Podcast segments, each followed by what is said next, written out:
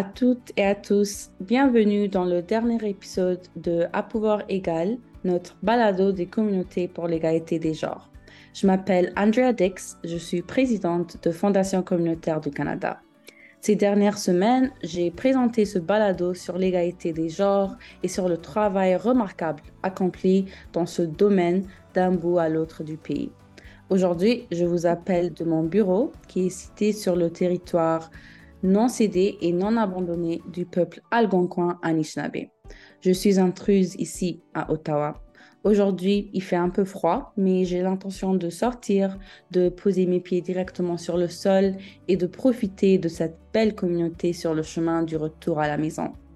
Dans cet épisode, je suis très, très heureuse d'accueillir Kelly Turbasket, la cofondatrice d'Indigenize, un organisme qui aide les gens à se prendre en charge avec les modes d'apprentissage autochtones dans le cadre des différents programmes et projets. Aujourd'hui, nous nous concentrons sur le projet 13 Moons qui propose des séances et des, et des occasions de mentorat pour permettre aux femmes autochtones, aux personnes bispirituelles et aux personnes de diverses identités de genre d'assumer des rôles de leadership. Merci beaucoup de vous joindre à nous, Kali. Nous sommes ravis de vous accueillir. Commençons par une question facile. Comment allez-vous aujourd'hui? Bonjour à toutes et à tous. Je vais très bien, merci. Je suis blottie près de ma cheminée pour échapper à la neige dehors. Merveilleux. Kali, pouvez-vous nous parler un peu de vous et de votre communauté? Je, suis reconnaissante de vous appeler de ma terre natale, la nation Siélix, un endroit appelé Kulo, le lieu de la terre jaune. C'est ici que j'ai grandi et j'ai la chance d'avoir élevé mes deux enfants, maintenant adultes, ici et de vivre avec ma famille dans un ranch sur les terres de mes ancêtres. Cela m'aide à m'orienter et à m'ancrer dans le travail que je fais avec Indigenize. Super. Merci d'avoir partagé cela. J'aimerais avoir la même vue que vous et une cheminée à côté de moi et être blotti bien chaud. Pouvez-vous me parler un peu plus de vous et de votre lien avec le projet 13 Moons? Oui, bien sûr, euh, je suis une conteuse. J'aimerais donc vous expliquer un peu pourquoi j'ai entrepris ce cheminement. Tout a commencé, je dirais, avec ma propre expérience de femme d'héritage mixte. J'ai souvent eu l'impression que ma voix était marginalisée, ou que je ne pouvais pas réaliser mon plein potentiel et leadership de manière sécuritaire. Alors, quand je travaillais dans ma communauté, je me souviens d'un jour très précis où je suis entrée dans une salle de classe et où j'ai vu les jeunes autochtones faire la même chose que je faisais dans le passé, c'est-à-dire essayer de se fondre dans le décor, essayer de ne pas être vus, de ne pas se sentir en sécurité, ne pas partager leurs idées et leurs connaissances. Et je suis repartie avec le cœur brisé de, voir que les choses n'avaient pas changé. Depuis toutes ces années, euh, nous sommes encore pareils. J'ai observé les leaders de nos communautés et j'ai constaté un déséquilibre entre les hommes et les femmes. Beaucoup plus d'hommes tiennent des rôles de leadership et font entendre leur voix. Toutes les forces, la sagesse et les compétences de la diversité de nos genres, y compris des genres non binaristes bispirituels, qui ne sont pas pris en compte euh, sont une telle perte pour nos communautés. C'est une perte pour le leadership, euh, c'est une perte pour les changements que nous devons opérer lorsque nous n'incluons pas tout notre peuple. C'est ce qui motive mon travail, celui de Indigenize et celui de 13 Moons en particulier concernant l'inclusion de tous les genres. Wow! Quelle incroyable présentation de votre travail et de vous-même. Merci beaucoup. Pouvez-vous euh, me parler un peu du projet 13 Moons? Mm-hmm, oui, il s'agit d'un programme hybride qui se déroule à la fois en ligne et en personne. Nous proposons 10 séances en ligne au cours de l'automne et de l'hiver. Ces sessions sont axées sur des thèmes liés au leadership.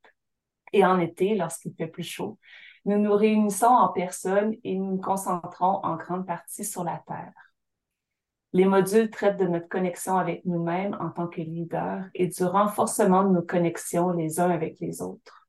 Ils parlent des compétences relationnelles nécessaires au leadership et de la lutte contre certaines des tendances systémiques d'exclusion et de jugement. Les autres modules abordent la connexion à la communauté. Comment pouvons-nous engager et favoriser l'autonomie de notre communauté? Comment pouvons-nous nous mobiliser pour le changement? Comment pouvons-nous apporter les changements que nous souhaitons dans nos communautés? Parfois, nous sommes tellement occupés que nous nous contentons de vaquer à nos occupations et nous ne nous arrêtons pas pour nous demander ces programmes ont-ils un impact que nous souhaitons? Les croyances et les comportements dont nous avons hérité fonctionnent-ils pour tous? Une grande partie du programme est donc axée sur l'autoréflexion et s'ancre dans la culture et la terre. Notre travail consiste donc à renforcer ces connexions avec nos identités culturelles et notre terre. Super. Parlons-nous un peu en détail du projet. C'est un projet très intéressant qui aide les gens à se prendre en charge en utilisant des méthodes traditionnelles comme le cercle de guérison avec les participants après chaque séance. Pouvez-vous m'en dire un peu plus à ce sujet? Bien sûr. La formation sur le leadership que nous offrons depuis notre fondation, il y a dix ans, se base sur l'expression créative et l'exploitation de nos forces intérieures. Elle nous aide à renforcer notre identité nos racines culturelles et à nous ancrer dans nos propres forces. La colonisation a vraiment eu un impact sur ce récit interne qui nous fait croire que nous ne sommes pas assez forts ni assez bons. Une grande partie de notre programme consiste donc à transformer ces récits. De nombreuses difficultés que nous rencontrons dans nos communautés autochtones de l'île de la Tortue sont similaires. Cela nous donne l'occasion de nous réunir de compatir, de nous réconforter et de nous soutenir les uns les autres. De nombreuses femmes jouent un rôle essentiel dans nos communautés et nos familles, et souvent, nous ne sommes pas assez soutenus et encouragés. Ce projet est donc un lieu où l'on se remonte le moral les uns les autres. Hmm. D'où vient le nom 13 Moons? Vient de la nation Silix. Nous avons nos guides de calendrier, le rythme de notre année qui vient de la Terre, surtout avant la colonisation, lorsque nos rythmes étaient liés à notre Day, nos enseignements. Un peu comme notre université ou notre système d'éducation. Ce sont nos lois, nos protocoles. Il s'agit de toutes les choses qui ont été transmises de génération en génération depuis des temps immémoriaux. Le nom 13 Moons reconnaît que ces enseignements auxquels nous donnons vie au cours des 13 lunes ne sont pas nouveaux, mais que les braises se sont éteintes et que nous rallumons ces braises dans nos vies contemporaines. C'est le monde dans lequel nous travaillons actuellement. Hmm. Ce type de travail qui consiste à raviver les braises peut s'avérer difficile et l'égalité des genres peut parfois sembler lointaine. En vous écoutant parler et en connaissant un peu le programme, je suis curieuse de savoir ce que vous ce qui vous pousse à continuer ce travail et quel est son impact sur vous personnellement? Eh bien, plus j'en apprends sur notre domaine, nos enseignements, nos protocoles et nos pratiques, plus je vois notre travail comme une tentative de retourner à ces traditions. Et lorsque nous parlons d'égalité, c'est quelque chose qui est ancré dans nos enseignements. Par exemple, l'histoire des chefs quatre aliments, notre histoire d'origine, parle de l'importance de la diversité et de l'importance de l'inclusion dans toute la diversité. Les chefs quatre aliments apportent chacun des forces différentes. Lorsque l'on pense à la diversité des, des âges, des genres et des cultures, par exemple, il s'agit de savoir comment intégrer intentionnellement cette diversité dans nos communautés afin, afin que nous puissions apprendre les uns des autres. Nous avons un autre mot qui pourrait être traduit par l'étincelle de l'illumination qui résulte de la pression. Quand vous commencez un feu, vous frottez les bâtons ensemble et euh, l'étincelle qui jaillit provient de cette pression. C'est la pression de la diversité, des différentes visions du monde, euh, des différentes pensées et idées. Nous apprenons plus de choses. Alors, une grande partie de notre travail consiste à revitaliser et à revenir à nos traditions Nos communautés ont subi l'impact des systèmes coloniaux, de la loi sur les Indiens, et les leaders de nos communautés ne représentent pas toujours nos coutumes. Il faut donc renforcer et encourager ces traditions et y revenir. Wow, c'est extraordinaire, Kelly. Vous nous avez beaucoup parlé des détails de ce programme incroyable, de la façon dont il a un impact transformationnel sur les participants, qu'il s'agit d'une expérience holistique pour les individus. Et je pense que ce projet a pour objectif de ramener l'espoir dans notre leadership, dans nos interactions avec, comme vous le dites, la terre et la culture et dans notre place dans ce monde. Pouvez-vous me parler un peu de cet espoir, de ce qu'il signifie pour vous et de la manière dont il est enraciné avec ce projet en particulier? Ah oui, je vais me parler d'espoir. C'est le fondement de nos programmes. Je suis passionnée par la culture de l'espoir. Car ce que je vois dans nos programmes communautaires, c'est que nous nous concentrons sur les problèmes hein, plutôt que sur les symptômes. Alors, par exemple, nous disons, oh, vous savez, le taux de diabète ou de suicide sont élevés. Que faisons-nous pour lutter contre le taux de suicide dans nos communautés? Plutôt que de se demander aussi pourquoi les taux de dépendance et de suicide sont si élevés. Le problème sous-jacent, je crois, c'est le désespoir. Lorsque nous sommes désespérés, lorsque nous n'avons pas l'impression de pouvoir influencer le changement dans nos vies, il est difficile de changer les choses. Et c'est ce que je cherche à faire. En faisant naître l'espoir, nous pouvons entraîner le changement. Et comment pouvons-nous le faire? Comment pouvons-nous faire naître l'espoir? Je me suis posé cette question, mais je crois que j'ai trouvé une réponse. Voici donc ce que j'ai découvert. Je pense que l'espoir naît lorsque vous avez ces quatre éléments. Et ces quatre éléments ont été inspirés par l'histoire des chefs quatre aliments. L'un de ces éléments est la connexion.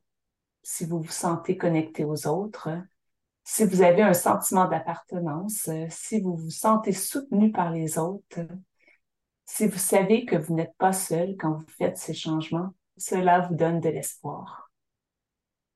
Un autre élément est la créativité.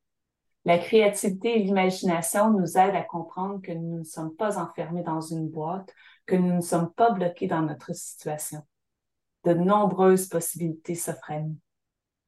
Un autre élément consiste à vous ancrer dans la tradition, la culture, les principes qui existent depuis des temps immémoriaux.